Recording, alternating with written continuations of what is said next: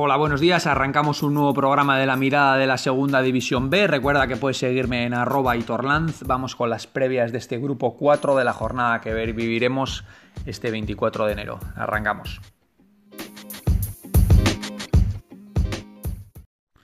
Pues bien, como siempre comenzamos con el líder, el Algeciras que recibe al Recre, el Algeciras que conserva el liderato ya gracias a la ventaja inicial, porque es verdad que su último 2 de 9 pues le mete cierta presión para, para, tratar de sacar el partido adelante, todavía tiene 3 puntos de ventaja con Sanluqueño, el Recre lo tiene a 8 con un partido menos y por lo tanto creo que es un partido importante para ambos, el Recre si gana se le puede meter a 5 y con el partido que tiene aplazado podría ser a 2, ya sabemos que esto es cuento de la lechera, pero es un partido muy importante para los dos equipos, especialmente para el Recre, si quiere seguir teniendo opciones de ser de ser líder.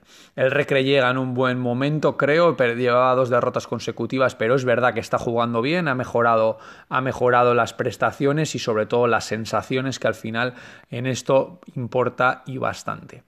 Atlético Saluqueño Las Palmas B, los locales Cayeron el fin de semana ante el Recre, pero es verdad que están en un buen, en un buen momento, en plena persecución del líder. Llevaban muchas semanas sin conocer la derrota y están a tres puntitos de ese, de ese salto que les puede dar la, la, victoria este fin de semana con Las Palmas al liderato, ¿no? ya que el, el Algeciras, como decíamos, tiene un rival muy complicado. Las Palmas, por su parte, no jugó la última semana porque el partido fue aplazado por el coronavirus en el, Cádiz. Suma cuatro partidos seguidos empatando y es verdad que es un equipo al que cuesta ganarle. Únicamente ha caído una vez, creo que en la primera o en la segunda jornada, y por lo tanto es un rival muy complicado, pero que es cierto que es penúltimo. Suma únicamente siete puntos y tiene que sumar de tres en tres porque la salvación que marca Linense ya la tiene a 6 puntos. En tercera posición San Fernando, que visita al filial del Cádiz. Veremos este partido si se juega por, por, lo mismo, porque tuvo coronavirus y tuvo que pedir el aplazamiento la semana pasada. Un Cádiz que llega con tres derrotas consecutivas y debe ganar también para coger un poquito de oxígeno en la tabla. ¿no? El Cádiz al final está a 10 puntos, es verdad que tiene dos partidos menos, está con 10 puntos, perdón, es verdad que tiene dos partidos menos, pero, pero también es cierto que, como filial que es, pues eh, llevar tres derrotas consecutivas, pues le va pesando en la tabla y debería tratar de estar un poquito más arriba, juntarse un poquito a, al Inense que ya lo tiene a tres y luego equipos por arriba como Tamar Aceite que ya está a cuatro. En este grupo el descenso no está nada claro, no hay cuatro equipos que parezcan claramente inferiores al resto y parece que va a ser complicado adivinar quiénes sean los que desciendan. ¿no? Por su parte el San Fernando lleva 12 de los últimos 15 puntos, perdió con el Marino inesperadamente, pero es verdad que está ya en tercera posición y está tratando de, hoy está eh, jugando a un alto nivel, ¿no? Una vez que ha recuperado esta tercera posición en la tabla, probablemente la tratará de defender porque le vienen buenos tiburones por detrás, como Tamar Aceite, Recre o el propio Marbella, que no acaba de darle la vuelta a la situación, ¿no? Tamaraceite Linense, siguiente partido, los dos aspirantes a los, a los puestos de arriba.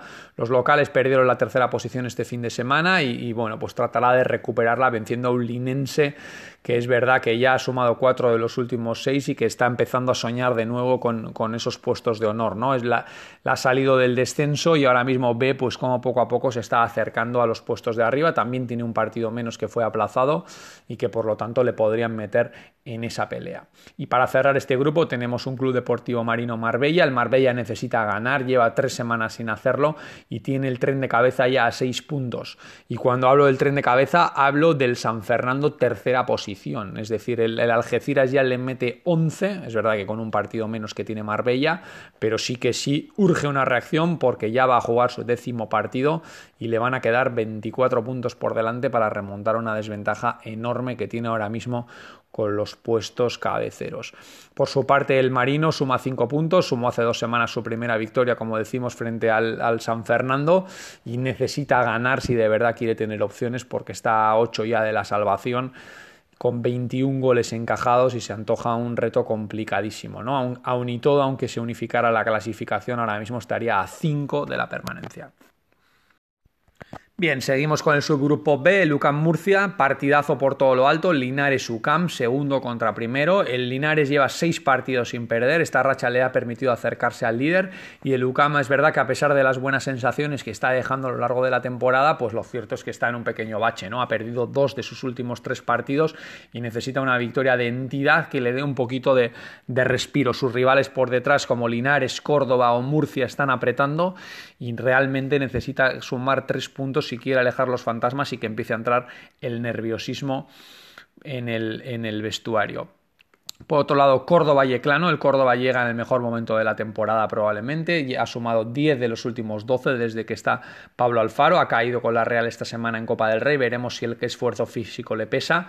Pero es verdad que es un equipo incontestable. Hay hace cuatro semanas que no, que no, que no encaja. Ya está en esa, en esa tercera posición y a buen seguro si es capaz de sacar el partido pues escalará posiciones debido al enfrentamiento directo que hay entre primero y segundo. ¿no? El Yeclano también llega en un buen momento, llega en su mejor momento de la temporada, también ha sumado cuatro los dos últimos partidos. Es verdad que eh, a pesar de estar en buen momento, pues sigue en esa dinámica de estar ahí abajo, está noveno, penúltimo con siete puntos, pero sí que es un equipo que está siempre en los partidos y que está demostrando que quiere salvar la categoría.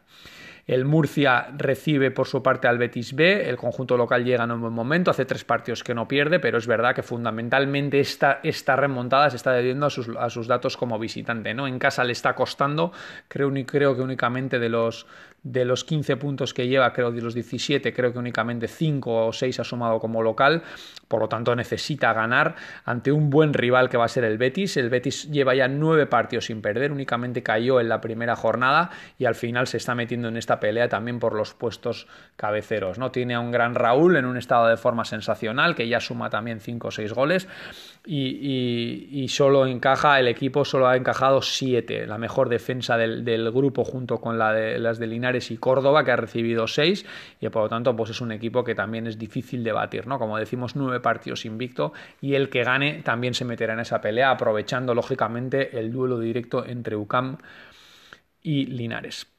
Seguimos con un derby de, filiales también, Sevilla-Granada. El Sevilla llega tras una meritoria victoria con el Lucam, creo que además de meritoria merecida y por lo tanto nos deja ver el equipo que es, ¿no? Es un equipazo, es un equipo que arriba tiene mucha movilidad, arriba tiene gol, tiene peligro, tiene desborde, tiene desequilibrio, tiene descaro y por lo tanto pues es un equipo a tener en cuenta, ¿no? A pesar de que está ahí abajo con 12 puntos, pues ya sabemos que es un equipo que es capaz de ganar a cualquiera y por lo tanto el Granada deberá de estar alerta. Un Granada que como venimos diciendo las últimas semanas no acaba de tener la regularidad que debería y por lo tanto fijaros, es un, es un partido entre dos equipos que están separados por un punto en la tabla y que el que que gane, pues a buen seguro le meterá un buen varapalo al rival.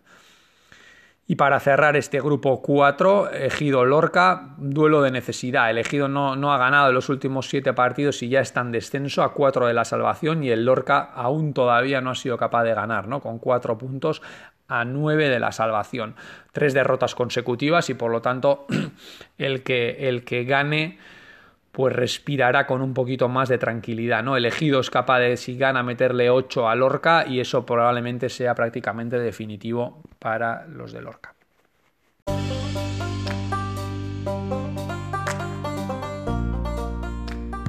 Pues bien, esto ha sido todo por hoy en el grupo 4. Espero que os hayan gustado estas previas. Volveremos la semana que viene con lo que nos han dejado, los que nos dejen estos partidos.